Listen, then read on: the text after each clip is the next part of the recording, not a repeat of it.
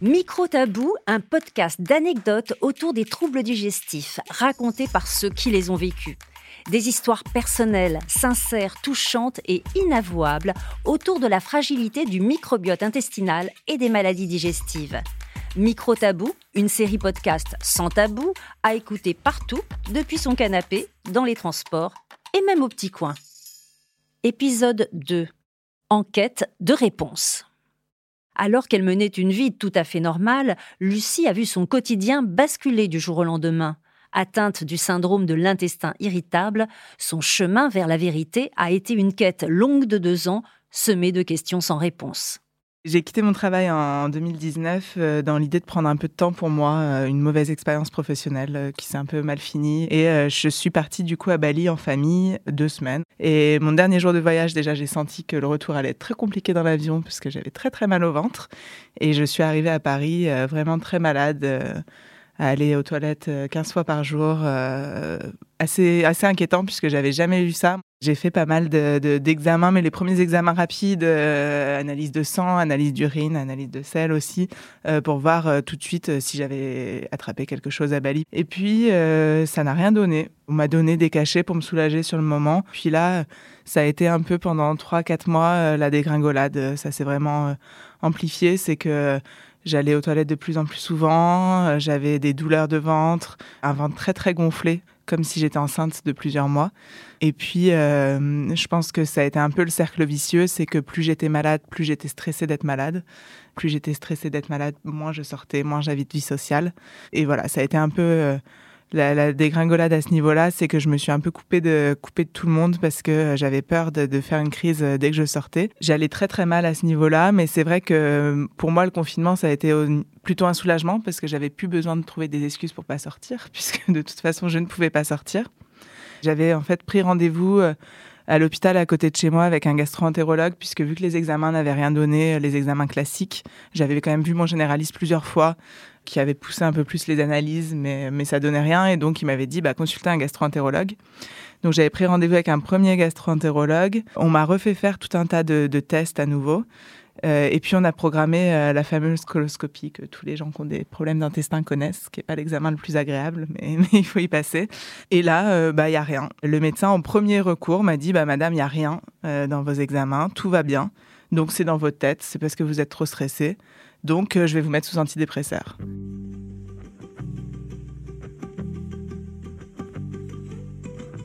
Et là, heureusement, j'ai eu le, déclic de me dire non, mais Lucie, tout va bien dans ta vie aujourd'hui, à part tes problèmes de ventre. Oui, tu as été dépressive il y a deux ans, c'était deux ans avant, mais pour autant, aujourd'hui, c'est plus le cas. C'est là que j'ai commencé à en parler sur mon compte Instagram, à dire que voilà, j'étais un peu dans une impasse, que ça faisait des mois que j'avais des problèmes de ventre, que je trouvais pas de solution et qu'il fallait que je trouve un nouveau gastro-entérologue. Et puis, euh, on, m'a recommandé du coup tout de suite un nom d'une personne qui est davantage spécialisée sur le syndrome de l'intestin irritable mais il m'a dit, je vais quand même vous faire refaire tous les tests de sel, tous les tests d'urine. Et là, on a découvert que j'avais une bactérie qui s'appelle le Clostridium difficile.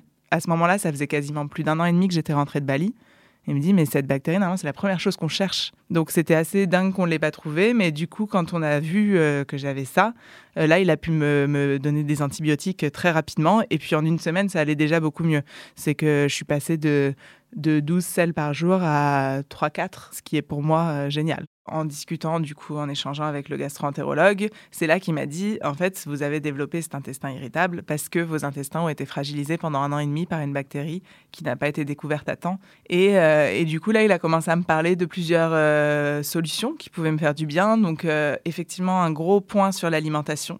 Mes crises sont aggravées par la consommation de certains aliments. J'ai identifié déjà le gluten qui me, qui me déclenchait beaucoup de mes crises et surtout en fait tout ce qui est légumes, crudités, fruits manger sain, c'est compliqué pour moi parce que je sais que ça va me déclencher des crises. Mais depuis que je suis malade, j'ai toujours eu peur que le fait de tomber dans quelque chose de très strict me fasse développer des troubles du comportement alimentaire.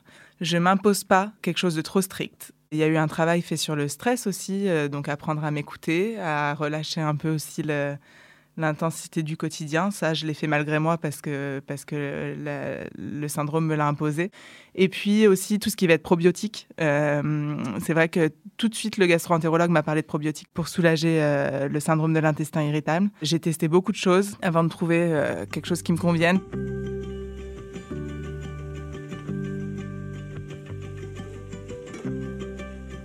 C'est vrai que ce qu'il faudrait que je fasse, mais que j'ai pas encore fait, ce serait peut-être d'avoir un vrai suivi avec une nutritionniste pour essayer de trouver des solutions euh, sur euh, comment manger mieux quand même, parce que j'ai pris beaucoup de poids. En soi, ça ne m'embête pas. C'est pas, pas quelque chose qui est compliqué pour moi à vivre, mais je voudrais du moins arrêter d'en prendre. Donc c'est vrai que ça, ce serait quelque chose qu'il faudrait que je mette en place.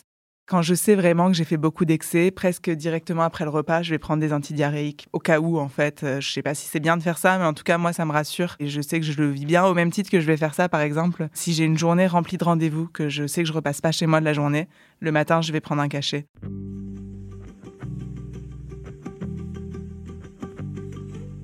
C'est vrai que c'est un sujet que j'ai commencé à beaucoup aborder sur mes réseaux. Moi, j'espère et j'ai le sentiment que j'arrive à, faire ouvrir les yeux quand même sur ces problèmes. Euh, notamment euh, bah, dès que j'ai des femmes qui vont venir me dire bah tu sais j'ai les mêmes soucis que toi et tout je les aiguille vers le syndrome de l'intestin irritable en disant toujours que bah moi je suis pas médecin. Donc euh, faut faire les examens faut consulter faut être diagnostiqué.